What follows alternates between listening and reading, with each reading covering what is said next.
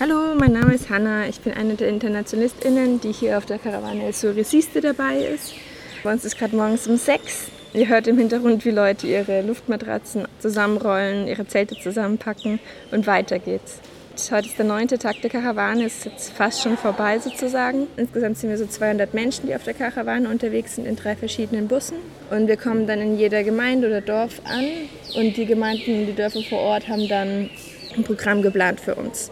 Die Situation in den Gemeinden vor Ort ist sehr unterschiedlich. Also zum Beispiel nach Hacker war die Organisierung der Gemeinden extrem stark, extrem gut. Man hat richtig viel Animo gespürt und viel Hoffnung, dass da noch viel geht.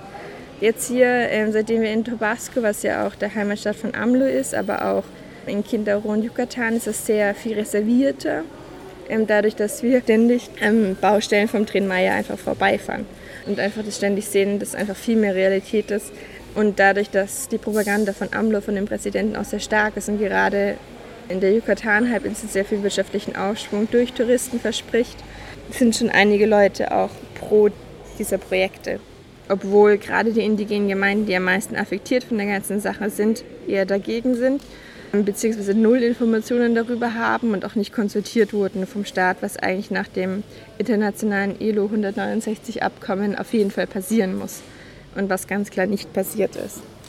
Dann gab es einen internationalen Aufruf, wo sie gesagt hat, hey Leute aus der ganzen Welt, bitte kommt und unterstützt uns.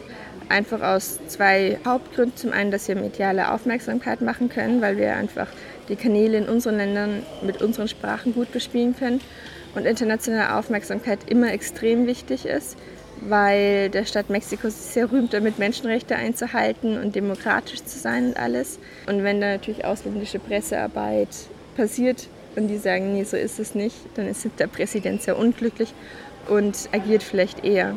Und zum anderen ist auch diese internationale Aufmerksamkeit wichtig, die Beteiligung von internationalen Menschenrechtsbeobachterinnen, weil der Staat dann einfach, also vor allem die Polizei und das Militär, dann viel weniger und viel weniger brutal überhaupt vorgeht gegen die Karawane, weil einfach ziemlich schnell dann Botschaften mit eingeschalten werden und Aufmerksamkeit darauf kommt.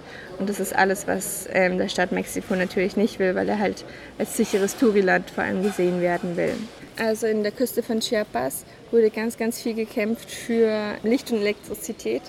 Und dann natürlich in Oaxaca und bis zu äh, Veracruz im Süden oben ist natürlich der Transistmico, der Korridor Transistmico. Großes Thema, der Korridor Transistmico ist ein Projekt, das kann man sich wie der Panama-Kanal vorstellen.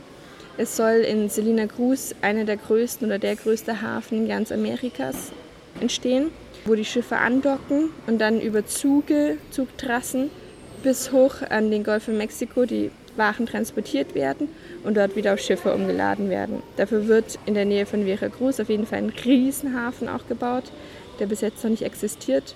Und diese Zugstrecke wird eben gebaut. Und ähm, es ist nicht nur die Zugstrecke, die durch ein Waldgebiet und viele indigene Gemeinden führt, das abgerotet wird, sondern da entstehen ganz, ganz viele Industrieparks für alle möglichen Sachen. Und diese Industrieparks entstehen auf Geländen, die vor allem indigenen Gemeinden gehören und vor allem große Naturflächen auch sind. Es sind sehr viele Tierarten und insgesamt eine große Biodiversität vor Ort. Das würde ähm, durch das Projekt alles abgeholzt werden und sterben sozusagen. Und im Puerto Madeira setzen sie sich da ganz arg dafür ein, weil das gemeinschaftliches Grund auch ist, dass das eben nicht passiert. Und sie natürlich auch viel Angst davor haben, dass sie nicht verkaufen, dass sie einfach enteignet werden, was ähm, in vielen Regionen vom Tränenmeier, gerade auch in der Nähe von Calakmul, Ichipuchil, sehr viel passiert ist. Die Deutsche Bahn eben als großes Ding, Siemens sind auch dabei für die Signaltechnik und TÜV, der die Sicherheit während des ganzen Megaprojektes irgendwie gewährleistet, was so ein bisschen ironisch ist, weil vor nicht allzu langer Zeit ja die Metrolinie 12, die auch von Alstom gebaut wurde, ähm, in Mexiko-Stadt eingekracht ist, mitten in der Stadt ähm, einige Leute gestorben sind, mehrere verletzt waren. Die ganze Sache von TÜV Rheinland geprüft wurde auf die Sicherheit und sie gemeint haben, nee, ist alles sicher, passt alles. Und dann ist natürlich die Frage, wenn Sie so große Megaprojekte betreuen, was bedeutet denn da Sicherheit und wie sehen dann auch die Arbeitsbedingungen aus? gerade in der Region von Tabasco und Dos Bosco. Da in dem Golf von Mexiko ist einfach sehr viel Petrol vorhanden, was gerade jetzt ganz viel durch Offshore ähm, gefördert werden soll oder gefördert wird.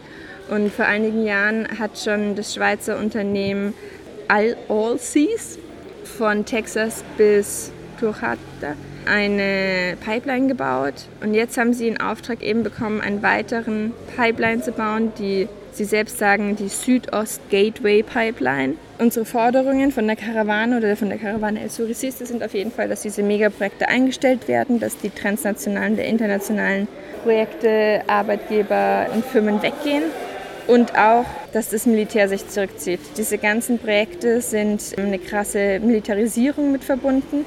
Vor allem beim Trin ist es so, dass ein Großteil des Trin direkt dem Militär untersteht und das Militär nicht nur den baut und organisiert und dafür verantwortlich ist, sondern auch alle Gewinne vom Maya einfahren wird für sich, ohne dass irgendeine andere Instanz zwischengeschaltet ist.